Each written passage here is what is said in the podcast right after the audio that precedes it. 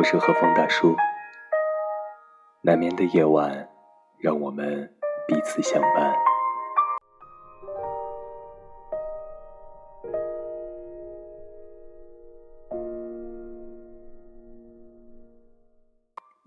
今晚，让我们继续来分享陈果老师的作品《好的孤独》。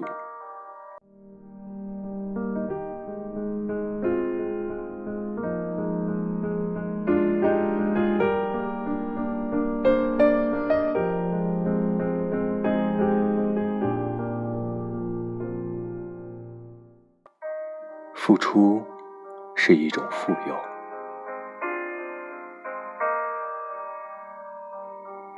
那么该如何感恩呢？感恩不只是言谢，更在于铭记于心，落实于行。言谢二字，终究基于言，那是口舌之谢，却未见得敏感五内。深入骨髓，恩惠二字根植于心，与之相对应的感恩二字底下也是心，这就在暗示着我们，真正的恩惠是他人发自内心的善意，所以真正的感恩也当以自我发乎于心的诚挚感激相回馈。就像俗话说的“大恩不言谢”，并不是说我们对那些施恩于我们的人，那些主动与我们共同担当生活重负的人，不应该说一声谢谢，而是说，单是嘴上说的谢谢，太过随意，太过轻巧。无论说多少遍，无论说的多么真挚感人，这口头的发音，终究。不足以与对方的情谊和付出相提并论。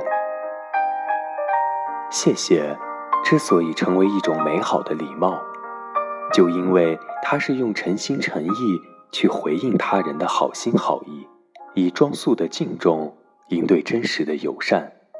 这里萌生于一个人的道德修养，而绝不是敷衍，不是做作，不是口头禅。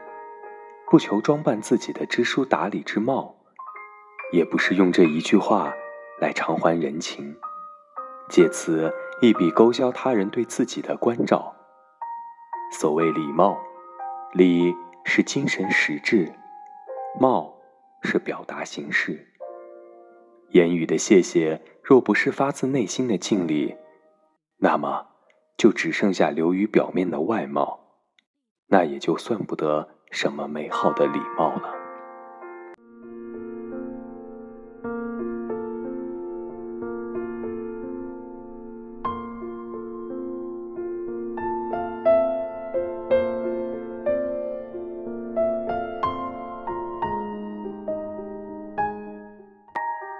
同时，感恩不必急于回报，否则他人的美善。反倒被我们当成了一种心头的负担，他人的好意反倒成了我们寝食难安的亏欠。接受并给予善意，或许才是真正的感恩之举。对于他人发出的善意，我们应当恭敬地接受，铭记于心，并且从自我出发，尽心尽力给予他人善意，输出给更多人善意。更广阔的传播善的种子，接受爱，享受爱，并传递爱，才是感恩的王道。这个过程欢乐而坦然，平和而忠诚。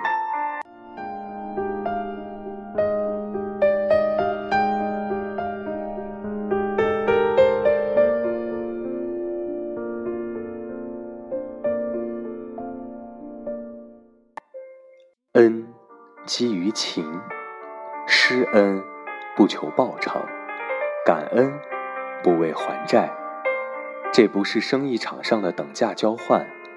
所以，真正的感恩之心，从不问取与舍是否持平对等。这也就是我们中国人为什么常说受人点滴之恩，当涌泉相报的原因。所谓点滴之恩，只是施恩者发自内心的宽宏自谦。自问不过是举手之劳，而不应是受恩者对好处收益的斤斤计较。同样，所谓涌泉之报，当是受恩者以德报恩，恩恩相报的自发报答，不应出自施恩者的索取之念。而感恩者涌泉相报的对象。往往不只是那个善待自己的恩人，源源不断的泉涌之下，会常常汇集更多的近人、远人、陌生人。在这个世界上，感恩之情是善的推动者。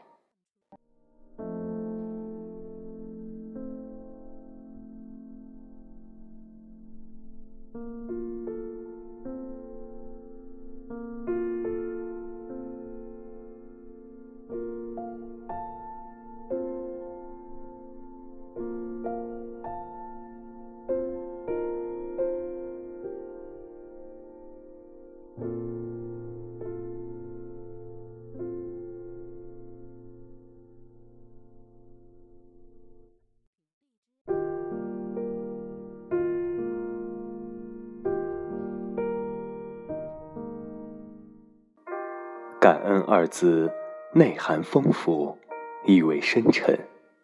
它需要我们学会接受温情与关爱，那不代表软弱；同时，需要我们学会传递温情，奉献我们的爱，那不是一种丧失。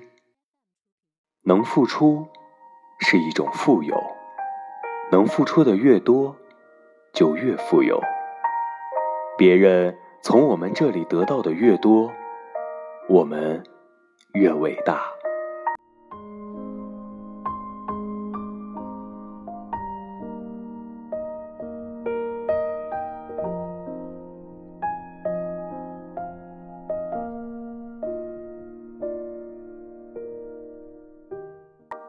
希望我们生活在哪里，善就在哪里生根。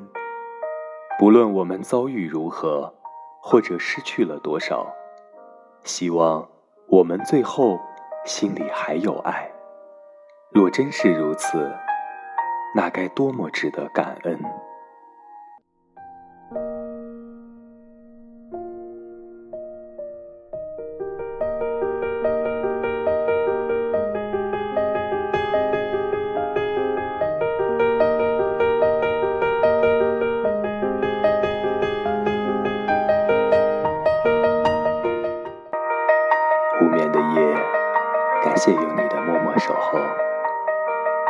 小耳朵们，今晚的节目就到这里了。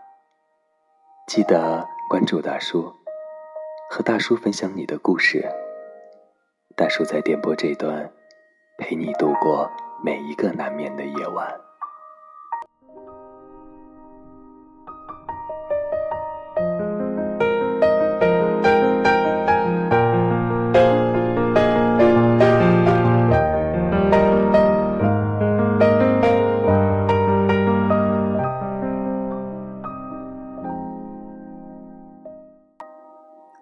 晚安，做个好梦。